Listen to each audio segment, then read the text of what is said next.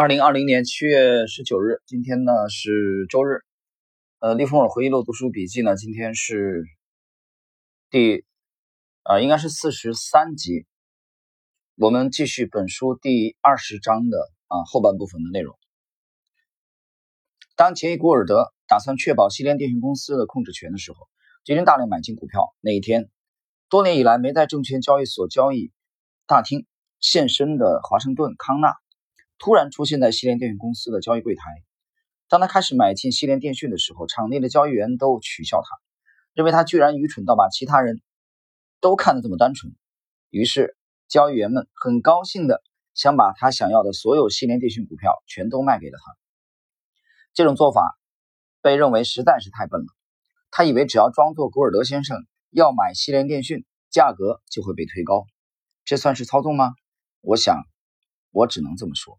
不是啊，但又可以算作是。正如我所说的，在大多数的情况下，操纵的目的就是尽可能的以接近最高的价格卖给大众。这不仅仅是卖出价格的问题，它还涉及到如何分散卖给大众的问题。从任何一个角度来看，一个股票被一千个人持有，远比一个人持有更好，因为如此一来，操纵时遇到抵抗的力量也会比较分散。因此，操纵者 不仅要考虑。卖个好价钱，还得要考虑如何让股票尽量分散到一般大众的手中。如果你不能诱导大众买进你手中的股票，那么把价格拉到很高也没有任何意义。每当没有经验的操纵者试图在头部出货却失败的时候，经验老道的人就会摆出一副很精明的样子，告诉你：你可以把一匹马牵到水槽边，但是你却无法强迫它喝水。这些经验老道的人说的有道理，姜还是老的辣。事实上。你只要牢牢记住一项操作原则，那就是吉恩和能力高超的前辈们都清楚知道一件事：尽可能的把股票价格拉到最高，然后在回档的过程中到货卖给大众。啊，这个吉恩指的是詹姆斯·吉恩啊，杰伊·古尔德也是在华尔街的一个啊操作的呃高手。且听我从头 开始说起。假设有人。某个承销机构或内线集团希望以最好的价格脱手手中的大量股票，而这个股票是正式在纽约证券交易所上市的股票。最好的出货场所当然应该是在公开市场，而最佳的买家当然也应该是一般大众。出货谈判事宜由一个人来负责，而这个人或者是某位现任或前任的合伙人，也曾试图在证券交易市场脱手股票。但是没有成功。他现在已经一或即将十分熟悉股市的操作，但他意识到这份工作需要有更多经有经验和能力的人才能胜任。于是他打听到了几位在这方面有过成功经验的人。他决定利用他们的专业技能。他要物色一位作手，就像他生病的时候要去找到一位好医生，或者是在需要工程方面的专业知识的时候要去找到一位好的工程师一样。假设我就是他所听说的那位熟悉股票操作的人，那么他会对我做详尽的了解，然后安排见面。到了适当的时机，他会到办公室来找我。当然，我很可能听说这个股票，也知道它的背景，因为我是吃这碗饭的，这是我擅长的工作。我的访客告诉我，他和他的合伙人想要如何做，并希望我接下这个任务。然后轮到我说话了，我要求他提供所有我认为需要的信息。来让我对这个任务有清晰的认识。我会对这只股票进行评估，并估计它在市场上卖出的可能性。除了这些状况之外，我会再加上我对当前大势的判断，这将有助于我评估操作成功的可能性。如果这些信息令我看好结果，那么我就会接下这个任务，并当场开出我的条件。如果他接受我的条件，例如多少酬金，那么接下来我马上就会开始工作。通常我会要求大量的股票。买权作为报酬，而且我坚持累进执行价的买权，因为这对双方是最公平的。执行买权的价格略低于当前的市价开始，然后逐步升高。例如，我获得十万股的买权，而这只股票的现行价格为四十美元，那么我要求的全部买权，其执行价格就会从三十五美元开始，然后三十七美元、四十美元、四十五、五十美元，再上升到七十五美元和八十美元。如果我的操作及操纵使股价上涨，而且涨到最高点，这时如果市场还有很大的需求能消化卖压，我就会执行买权，并在市场卖出全部股票。如此一来，我赚了钱，同时我的客户也赚了钱，这是理所当然的事，因为他们为我的专业技术付了钱，而我也理所当然的应该获得相对应的报酬。当然，有时候我也会因为集团亏损而拿不到报酬，但这种情况很少见，因为除非我清楚的看到有利可图，否则我不会接下这项任务。今年我就遇上了一两次运气不佳的买卖，没能赚到钱，亏损自然有其原因。但这是另外一个故事，容我以后再再说。如果还有机会的话，股票上涨的第一步，先是啊大声宣告多头走势即将开始。这听起来好像很愚蠢，你再好好想一下，它其实并没有那么愚蠢。事实上，最有效的宣传方式就是让股票变得活跃而且强势。等这些该说、该做的事全都完成之后。热闹的投资大众就会成为我最佳的推销员，而报价纸袋自然也会成为我最佳的宣传媒介。我不需要做报告给我的客户，也不需要告知报社记者该股票的价值，更不需要买通财经评论，鼓吹该公司的前景。我甚至不需要特别的去鼓励追随的参与者，只要让股票活跃起来，所有的愿望就能达成。股票一活跃，大家自然会去找理由说明，而这些理由全部会由他们自动产生。一点都不需要我再去费心。停顿一下啊，我们回顾一下这个七呃六月份到现在的这个 A 股啊，这一波的疯狂，你你同样也看到了，在呃一九二三年的勒菲福这个书中啊，利文斯顿的描述，只要把股票做的活跃，你比如券商股的活跃这一波，金融股的活跃，那么人气被激发以后，散户非常亢奋，你到晚上的餐馆里啊，又开始大量谈论的股票。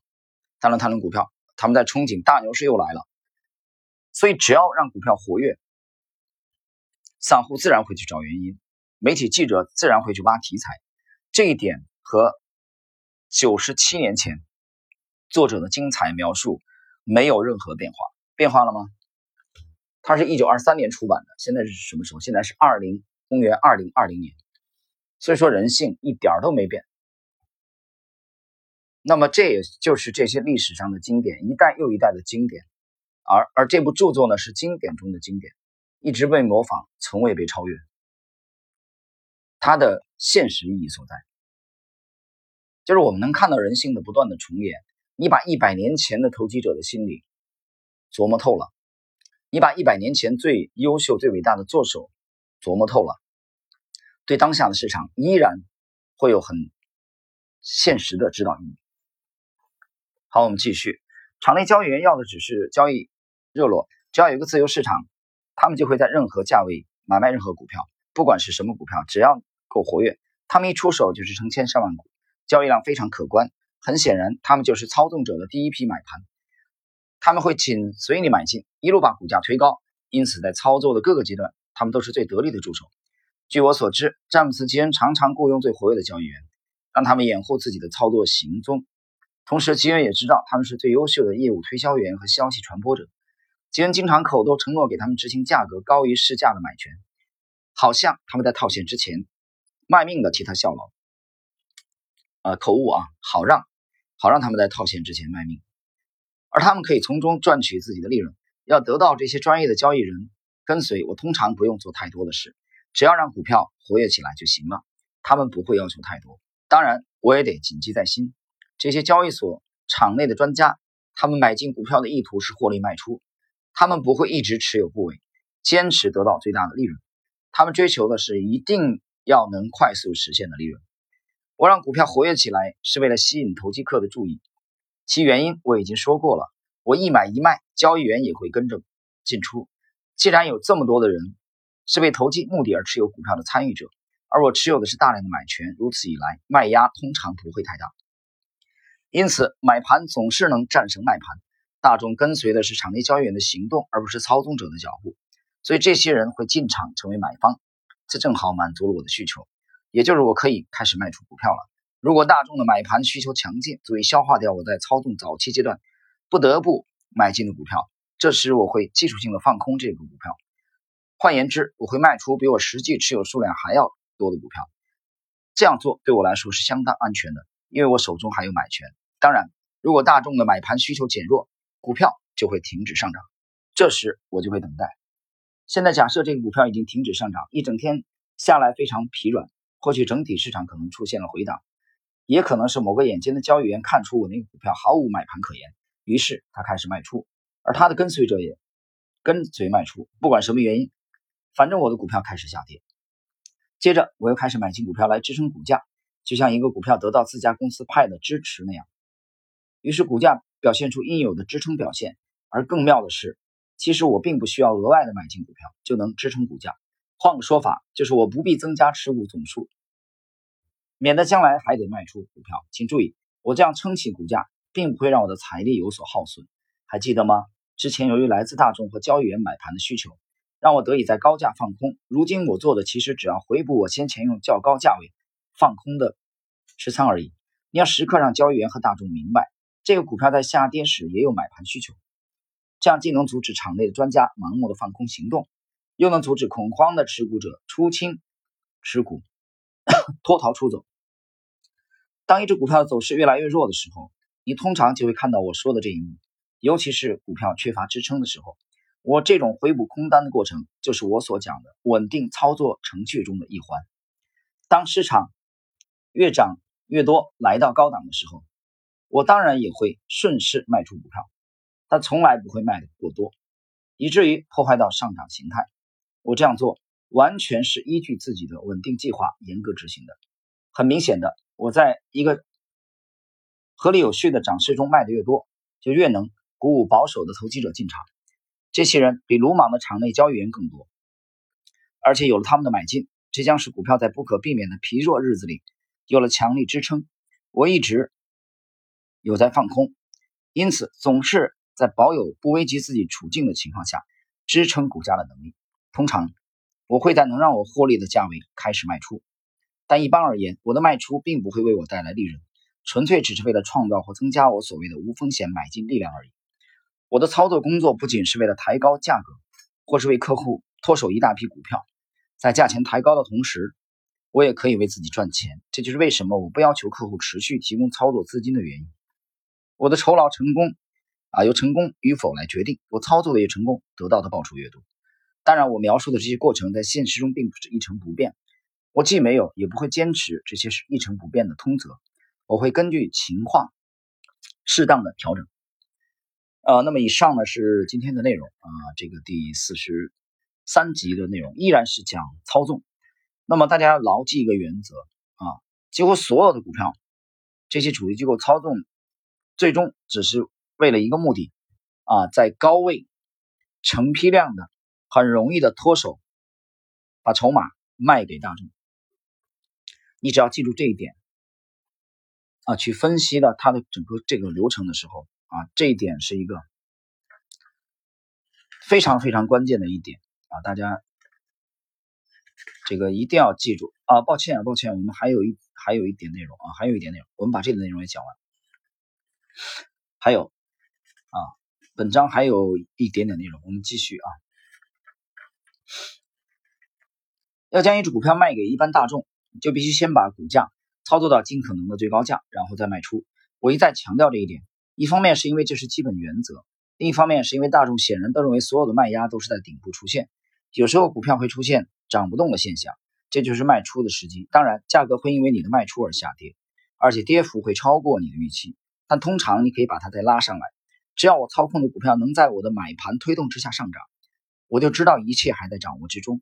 此时如果需要的话，我会充满信心的用自己的钱买进，就像我买进其他股票一样，一点儿都不会担心害怕。因为这是最小阻力线，你还记得我的最小阻力线理论吗？